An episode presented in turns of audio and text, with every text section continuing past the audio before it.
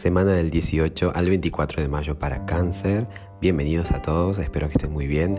Les invito a que se aquieten, a que se relajen y se regalen estos minutitos. Vamos a descubrir de qué va tu energía, de qué va tu semana enérgicamente combinando tarot y astrología. Es una semana para eh, cerrar puertas y abrir otras, para cortar eh, con, con cosas del pasado, para cerrar ciclos, para es una semana de transformación, ¿sí? Es una semana de transformación. Hay cosas que están, que están esperándote, hay cosas que son totalmente nuevas, pero que no van a caer en tu mano a menos que sueltes lo que te estás, digamos, estás reteniendo con la otra. Acá hay una, hay un pase de, posta, ¿sí? Venís como muy conectado, no sé si es por la luna llena, conectada, ¿sí? Estás como viviendo tu rutina, haciendo las cosas día a día, llevando a cabo ¿no? una, una cuestión así de manera ordenada, pero es como que esta semana es un punto de inflexión entre lo que estás, digamos, entre lo que sos a lo que querés, ¿no? Hacia dónde querés ir. Es cierto que eh, los nodos han significado mucho este año y medio, eh, produciendo ¿no? un cambio ¿no? en, tu, en, tu, en la percepción de vos mismo, en la forma en que abordas el día a día y la realidad, en cuanto a relaciones, y ahora estás como más conectado, conectada, y esta semana la carta de la muerte es la que sale. Es una carta de, si vos vieras la foto, hay una puerta que, se está, que está cerrada y otra que se está abriendo y una, y una cuerda que está a punto de cortarse. Es decir, claramente esta puerta se está abriendo, pero hay que terminar de cortar con aquello que nos tiene atado, digamos, eh, o que pertenece a otro ciclo o al pasado. Eh, y después le sigue el 7 de oros, que es una carta de prueba, de error, de ir probando, de empezar a obtener los primeros resultados del trabajo. Tengan siempre esta premisa de que, premisa de que todo es dual que todo lo que quieras ganar en lo natural hay que ganárselo primero en lo espiritual. Eh, así como es arriba es abajo, como es adentro es afuera. Y, eh, y, esta semana, sobre todo a finales de la semana, vas a empezar a ver resultados o a sentir que la cosa marcha.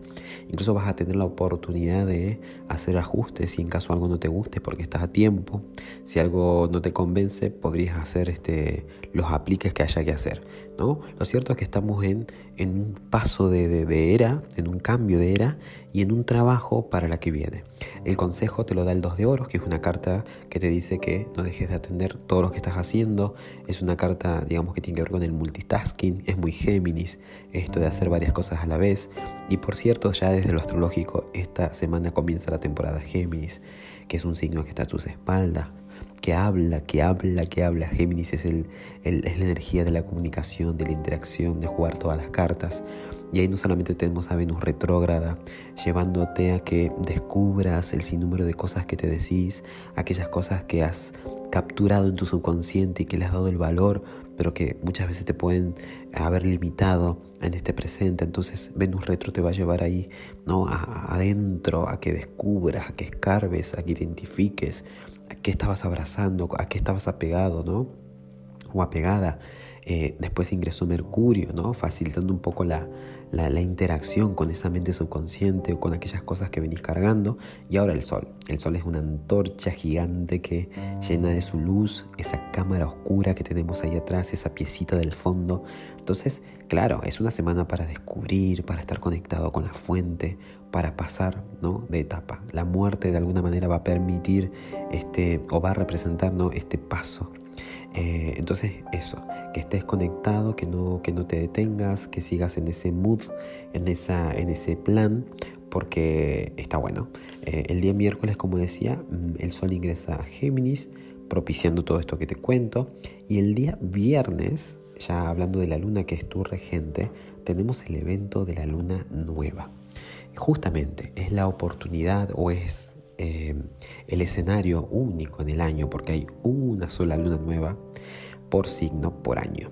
Y esta es la que le toca a Géminis. Géminis rige todo lo que tiene que ver con la interacción, la comunicación, el diálogo, la mente, las palabras, entre tantísimas cosas más, pero está en tu zona de, eh, del subconsciente, eh, incluso de las cuestiones ocultas, de los miedos, de lo que tapas, de lo que sos cuando estás solo o apartado o apartada.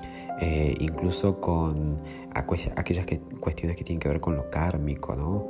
con cuestiones de linaje familiar, memorias familiares, con cosas que venís cargando que no sabemos si realmente te corresponde o no, con lo que es tu responsabilidad ¿no? al, día que estamos.